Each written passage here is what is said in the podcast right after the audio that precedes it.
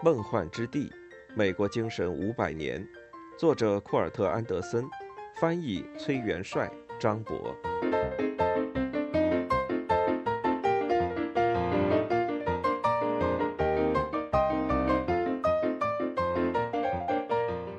第二部分：起义合众国，十九世纪。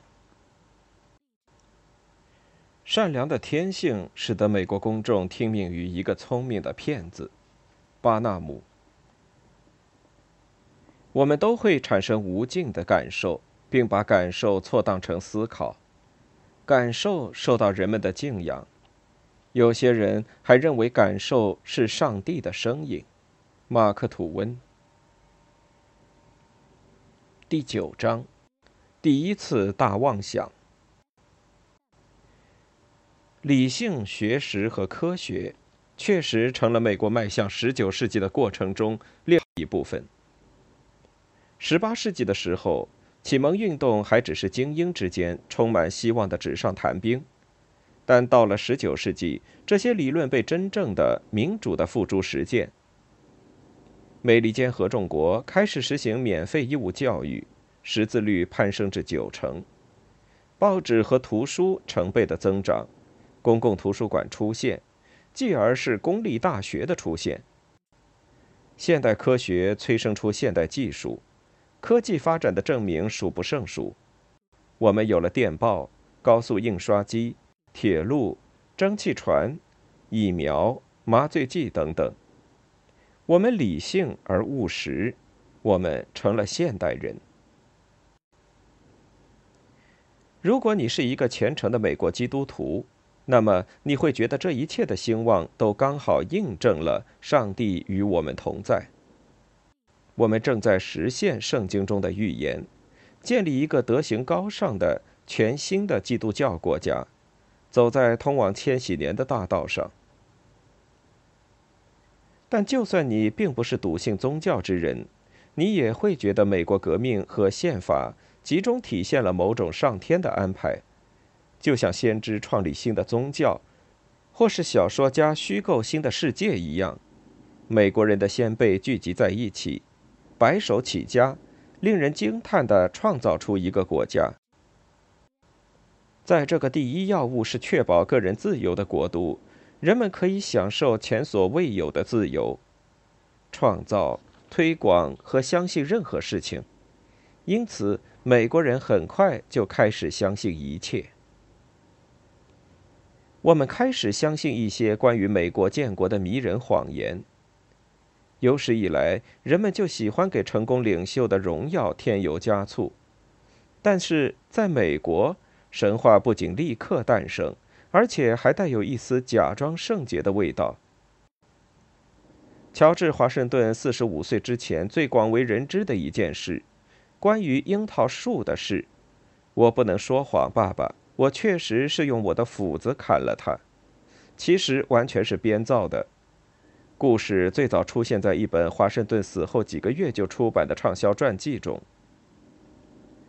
另一则广为人知的华盛顿在战争中的轶事，他在伏击谷跪下祈祷的事，几乎可以肯定也是假的。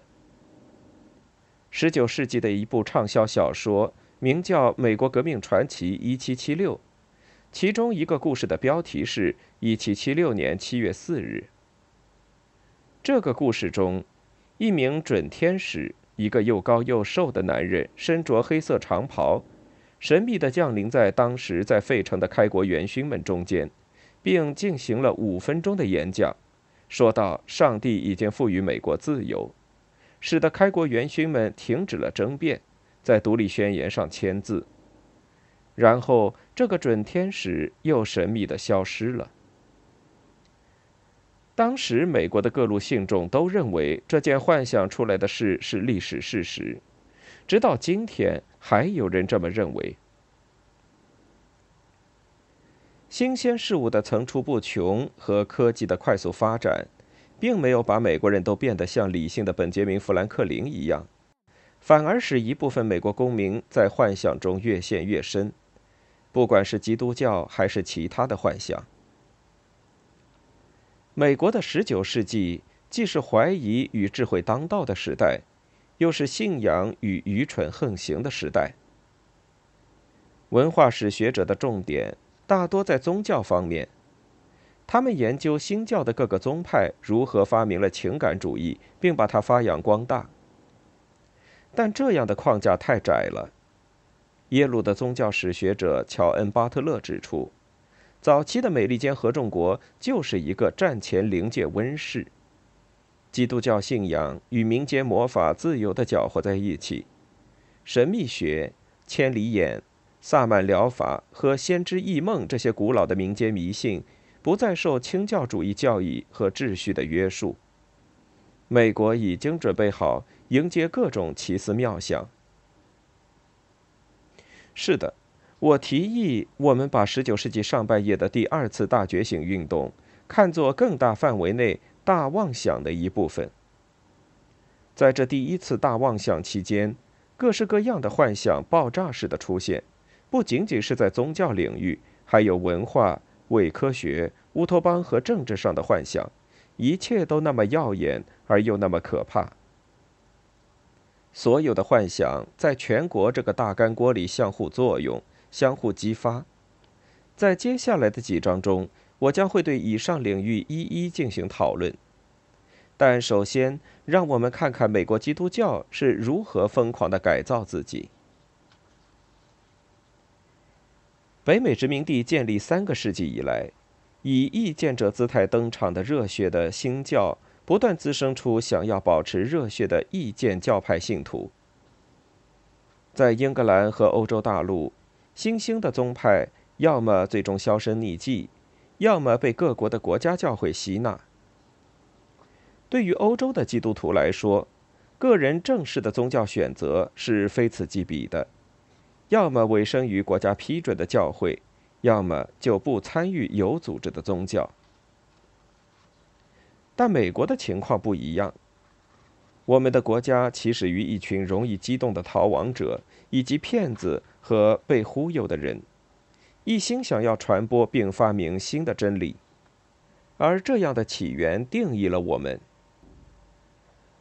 虽说在革命之前，十三个殖民地大多有自己的官方教会，新确立的宪法却取缔了这些官方设立的教会。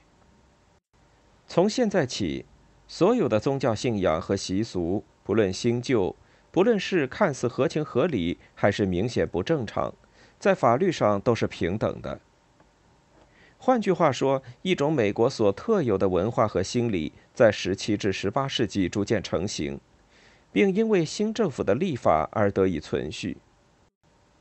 在这片人们可以自治真理、自立门户的土地上，新教徒的原始冲动。反对成规，坚持意见，永远抗议，经历了盛衰变迁，却从未沉睡。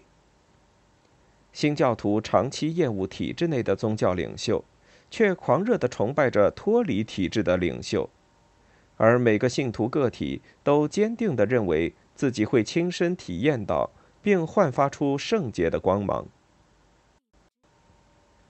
美国的新教仍旧不断裂变。一旦某个教会领袖变得过于权威，或是教会的信条和仪式变得过于合理、抽象、无趣，新教宗派就会从内部爆炸，产生出新的教派，而这些新的教派会继续增长、冷却、爆炸，周而复始。在今天，美国的南方被认为是基督教最盛行的地方。但在历史上并非一直如此。1785年，托马斯·杰斐逊为了给一个法国贵族朋友讲解美国的区域差异，制作了最早的图表文集之一。其中关于宗教差异的解释包括以下这章：北方人在宗教方面迷信并且虚伪，南方人遵从自己的内心，除此之外没有任何宗教依附或主张。在当时，可能有一小部分南方殖民地的人会去教堂。与新英格兰人相比，他们对待罪、耶稣、撒旦、天堂、地狱和末世的态度更加随意。在南方，政府在革命期间和过后抛弃了官方教会，但在北方的新英格兰，人们又争论了半个世纪之后，才彻底实行了教会的私有化和政教分离。在整个南方，“教会”一词曾经是英国国教会的代名词，直到革命后改头换面，成为美国圣公会。宗教生活的主要模式是由神职人员带领附近的居民重复古老的教会礼仪、成文的祷告与回应、音乐、饼和酒等等。在18世纪，包括南方的全美范围内。乔治·怀特菲尔德这样的传道人，为一种更疯狂的新式宗教埋下了种子。这种宗教后来被称为福音派基督教。在南方，作为主流的圣公会拒绝认可那些热情高涨的神秘主义者，例如浸信会和卫理公会的新信徒。他们要坚决履行与耶稣的个人关系，还要公开展示圣灵的超自然现象。这样的排斥在弗吉尼亚尤其突出，在那里，另起炉灶的福音派教会仪式被中断，参与者受到暴力对待，传道人遭到逮捕。一直以来，对于美国的忠实信徒来说，受到愚昧者的迫害，恰恰证明了他们是正义的一方。进入十九世纪，大坝决了堤。长老会的牧师一般被认为是乏味的顽固分子，能令人哗然的是那些卫理公会的牧师。但有一位年轻的长老会牧师在北卡罗来纳州的布道，却引发了当地不虔信徒的激愤。他们烧毁讲台，并寄给他一封用血写成的死亡威胁书。于是他搬到了九百多千米开外的肯塔基最西部，在边疆。大家对怪人习以为常，每个人都是新来的，所以这里并没有建制化的教会。于是，这位牧师的讲道大获成功，成了距离这一带一日行程之内唯一的固定娱乐活动。就像野心勃勃的娱乐演出经理一样，这位肯塔基牧师决定做大他的生意。一八零零年夏天。他把一年一度的圣餐宴席周末变成了一个以高能布道和归信为主题的地方性宗教节日。上百人来到他的红河聚会所，聆听六七个不同牧师的讲道，其中还包括一个卫理公会的牧师。人们呼喊、尖叫，发了疯。那位卫理公会牧师回忆道：“上帝的大能强有力的在我身上工作。”当我又一次转过身来，心中对人的畏惧已经荡然无存。我在这座房子里，一边穿行，一边狂喜而又激烈的高声疾呼，劝诫会众。屋里很快就尸横遍野。他的意思是，人们纷纷倒地，表现出疫症突发的样子。这是一个重要的时刻。所有在场的人都意识到了这一点。此时此地正在发生的一切，比他们祖父母辈时乔纳森·爱德华兹和乔治·怀特菲尔德所激发的场面还要疯狂。上帝已经进到人们中间，他们不仅仅充满热情，他们正活在梦境之中。这场集会的组织者写道：“周一。”成群的人们在信仰的强烈作用下被击倒在地，痛苦的呼喊充满整座房子。在那里，你可以看到十一二岁的小孩祷告哭求，以耶稣的宝血获得救赎，并痛苦的挣扎。他年轻的朋友和同伴及那位长老会牧师显然也被这景象震惊到了。很多，非常多的人。在屏息静止的状态下持续了很久。躺了数小时以后，他们又会站起来，大声的为得到了解救、释放而欢呼。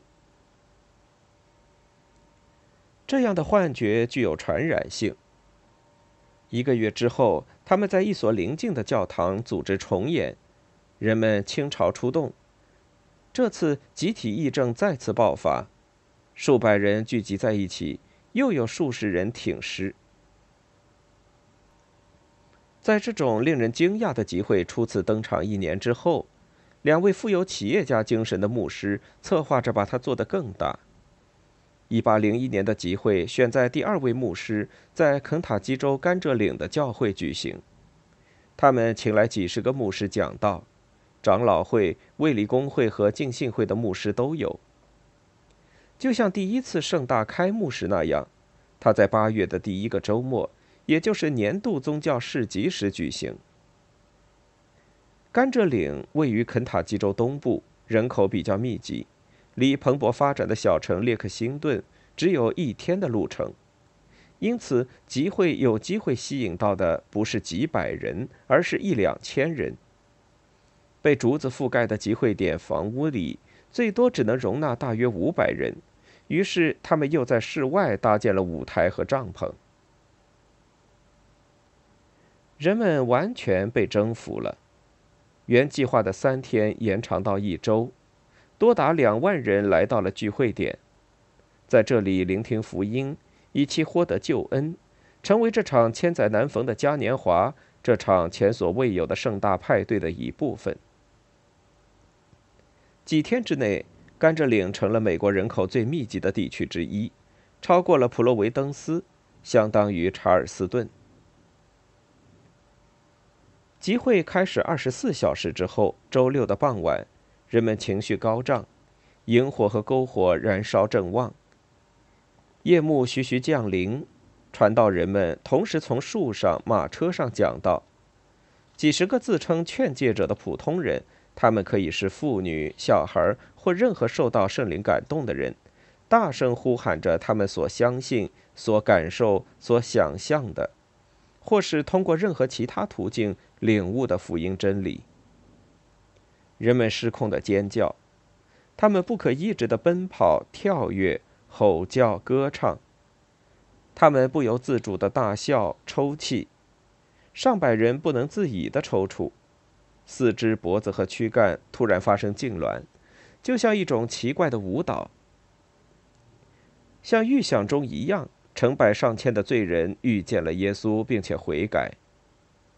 其中有一个毒神者，他是当地酗酒流氓团伙的一份子，本来是要全速冲进集会人群闹事的，结果从他所骑的白马上掉了下来，把自己摔晕了。一天之后，他才醒来，微笑着蒙恩得救。这些奇妙而混乱的景象此起彼伏地持续到破晓时分。太阳升起又落下，然而人们的激情却夜以继日，从未止息。这次集会如果按照当代美国的人口比例来算，相当于聚集了一百多万人。范德堡大学的历史学家保罗·康金和耶鲁学者哈罗德·布鲁姆都注意到，甘蔗岭之于美国基督教，就像伍斯托克之于流行文化。它是一场富有无政府色彩、史无前例的八月大众演绎盛景，催生并象征了一种新的思考和行为方式，最终定型成一种永久性的亚文化。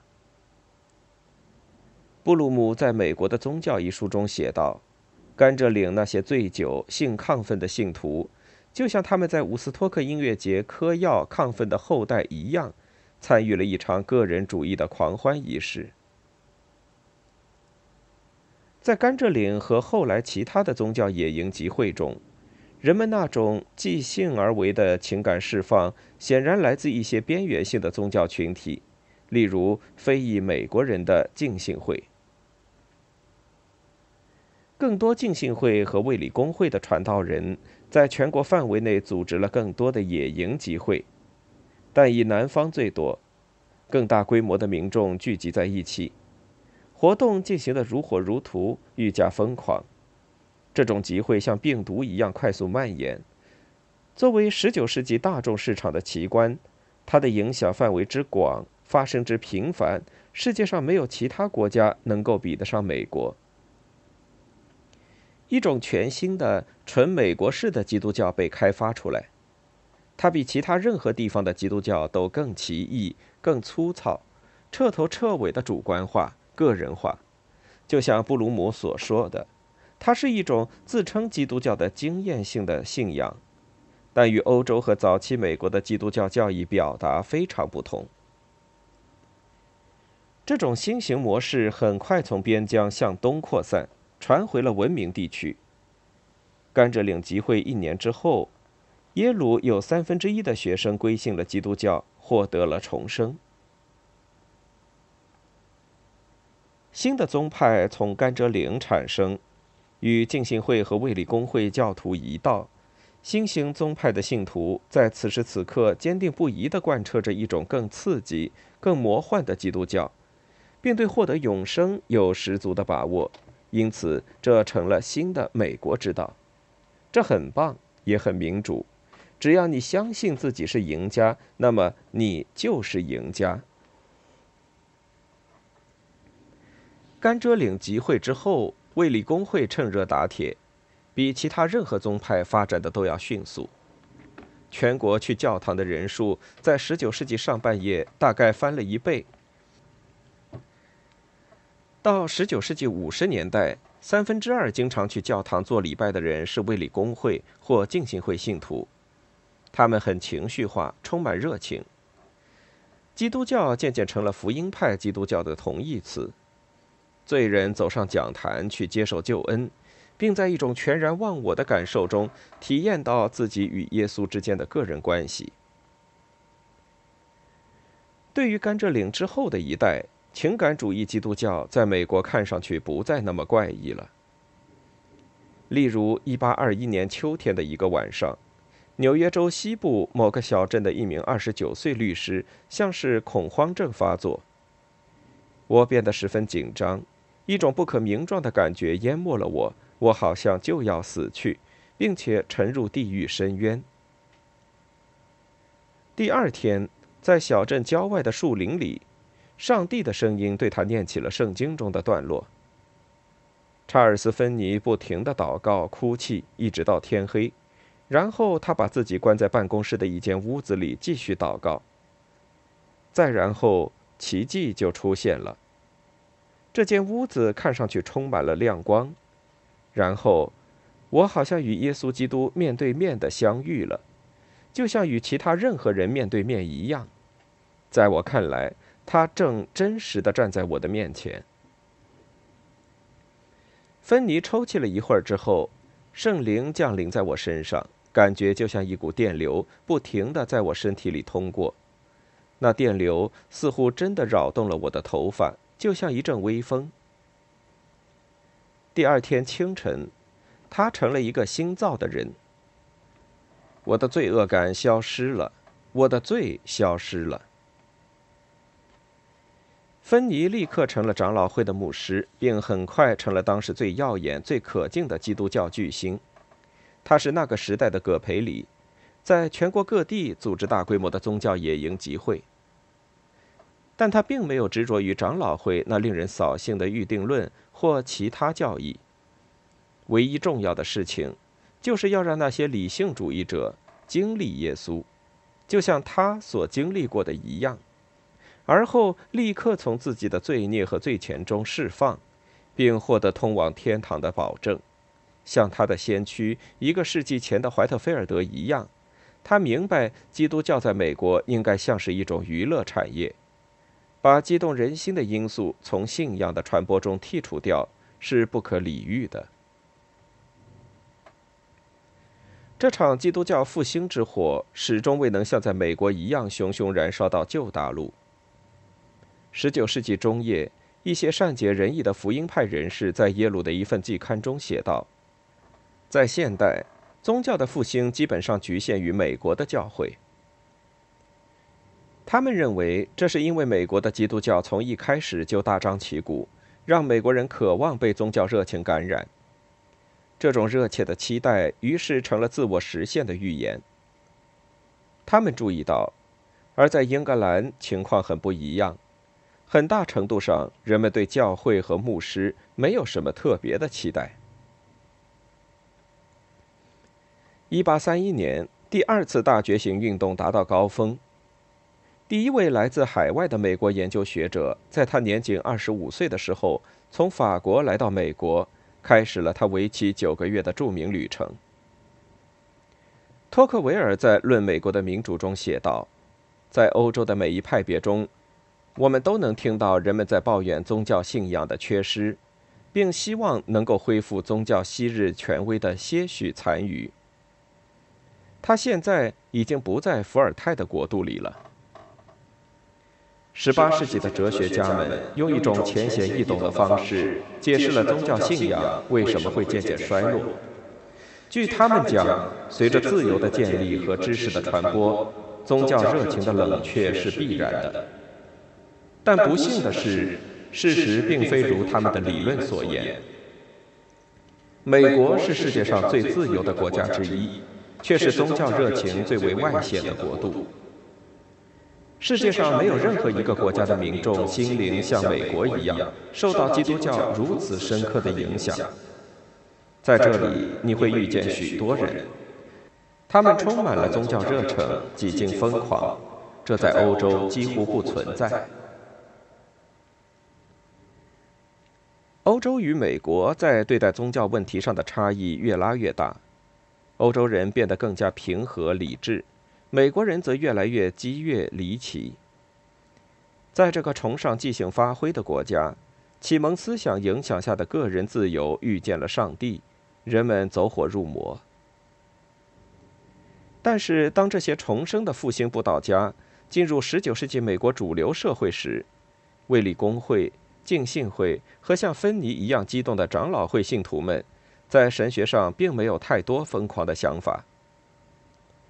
越来越多的卫理公会信徒被鼓励模仿历史上的耶稣，而不是他那些疯狂的门徒，传播着反对奴隶制和其他社会不公的福音，做着善事。在福音的潜移默化之下，世界会逐渐变成一个美好的基督教乐园，就像一个世纪以前乔纳森·爱德华兹在第一次大觉醒运动中教导的一样。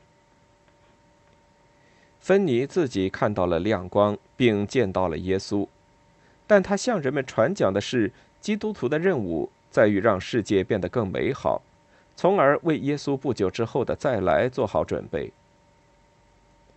当他说“不久之后”，他的真正意思其实是最终。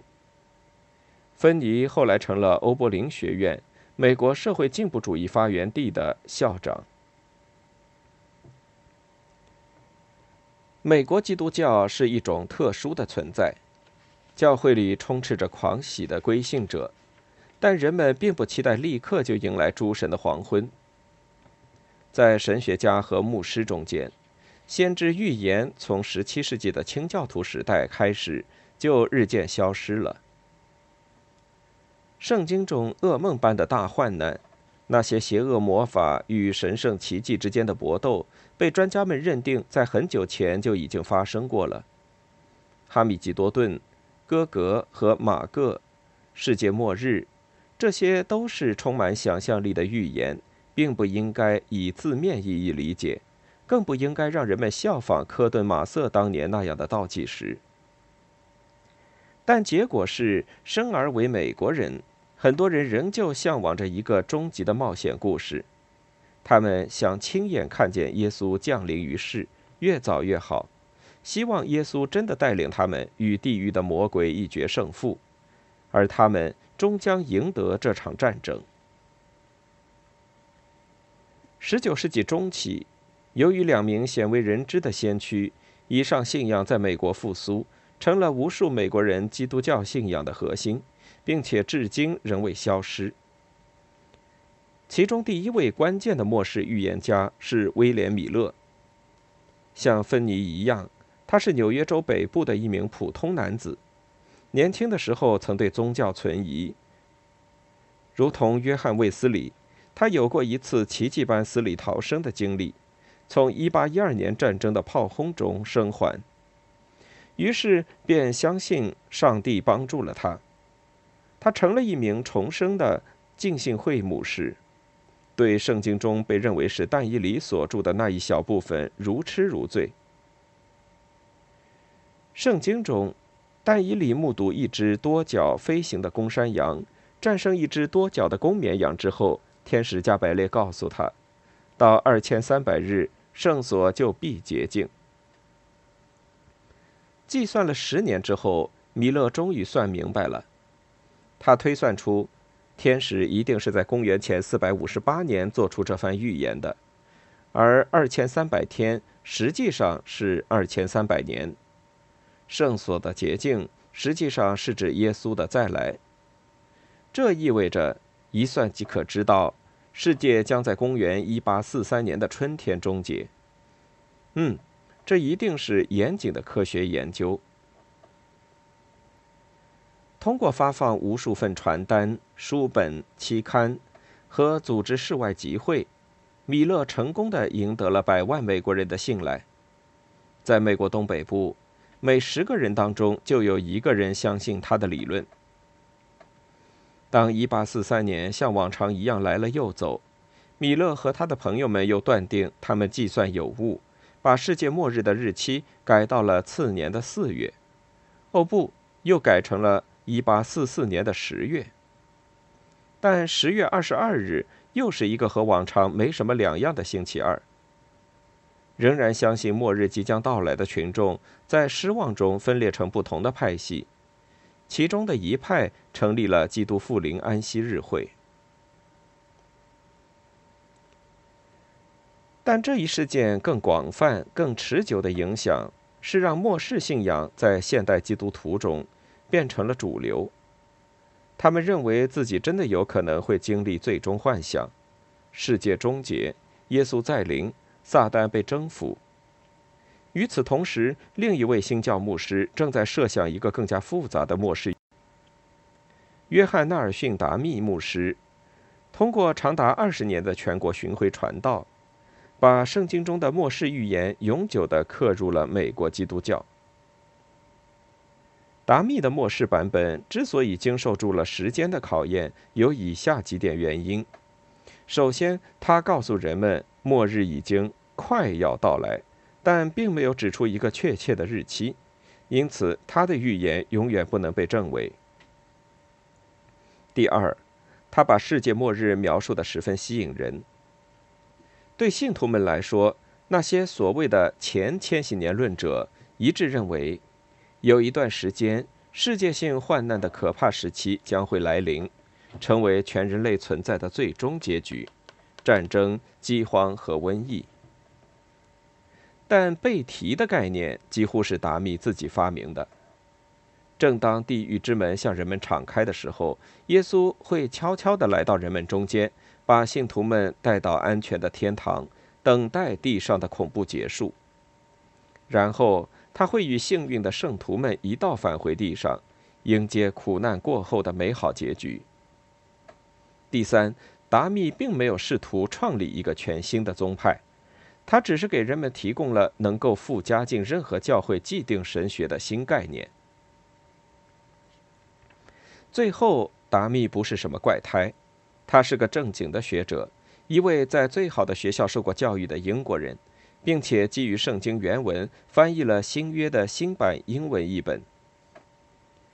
美国人通常不喜欢专家们告诉自己什么是对的，什么是错的，但自从清教徒时代以来，只要这些专家同时又是我们的信徒同胞，我们就巴不得让他们来证明我们的信仰，并把这些信仰变得越复杂越好。这是一种很现代的心愿，所希望却是自己前现代的幻想得到证实。历史学家保罗·博耶写道：“预言对于福音派持久的吸引力，在于它以准经验主义的科学方式验证了他们的信仰。像达密这样的圣经解释者，明确地表示他们的工作是一种科学。”通过把圣经当作一个无懈可击的数据库，基督徒也借着科学的东风发展壮大。尽管托克维尔这名天主教徒并没有参加野营集会，但他在《论美国的民主》中写道：“各种奇特的教派先后兴起，力图开拓出非同寻常的通向永恒福乐之路。”宗教导致的疯狂在美利坚合众国十分常见，其中最著名的教派之一是由安里，一名来自英国的宗教狂热分子创立的。他在英格兰的贵格会同伴中不受欢迎，而带领几个门徒流亡到了纽约州北部。安里厌恶一切与性有关的事物，痴迷于耶稣在灵，见过异象，发过预言，说过方言，并且魔术般的治好过病人。他独身的追随者们认为他就是在灵的耶稣。早在卫理公会、浸信会和其他复兴布道家把信徒身体抽搐的行为正常化之前，安里的追随者就对此习以为常了，以至于他们被叫做震颤派。安里死后，他的教派在19世纪不断壮大，聚会点从美国东北部一直延伸到西部边疆。当震颤派的歇斯底里在19世纪30年代达到高潮时，他们的信徒数量正好达到顶峰。他们把这称作“神显时代”。在这期间，震颤派信徒，尤其是年轻女性，会经历片刻的魂游向外。他们相信自己在这段时间里去了天堂，并与死者交流。托克维尔正在那时参加了一次震颤派的集会。他无比震惊，私下表示自己被吓坏了。他在家书中写道：“你能想象得到吗，我亲爱的母亲？当人放弃了自己的神智，能造成何等的精神错乱？”与我们同行的一位年轻的美国新教徒，在我们离开的时候说：“如果这样的场面再上演两次，我就改信天主教。”震颤派是当时美国几十种小型教派中最成功的一个。每个教派魅力非凡的领袖都声称自己与上帝和他的天使们有直接的联系。有相当一部分美国人都希望并且需要相信自己生活在一个魔幻的时代和地点，相信他们的国家充斥着超自然的奇异事物，相信19世纪中叶的美国就像一世纪早期的圣地。当年，耶稣仅是游荡在地中海东岸地区的各路先知、魔法师和治疗师中的一位。确实，在第一次大妄想的顶点，一个最奇异、最成功的新型美国宗教诞生了。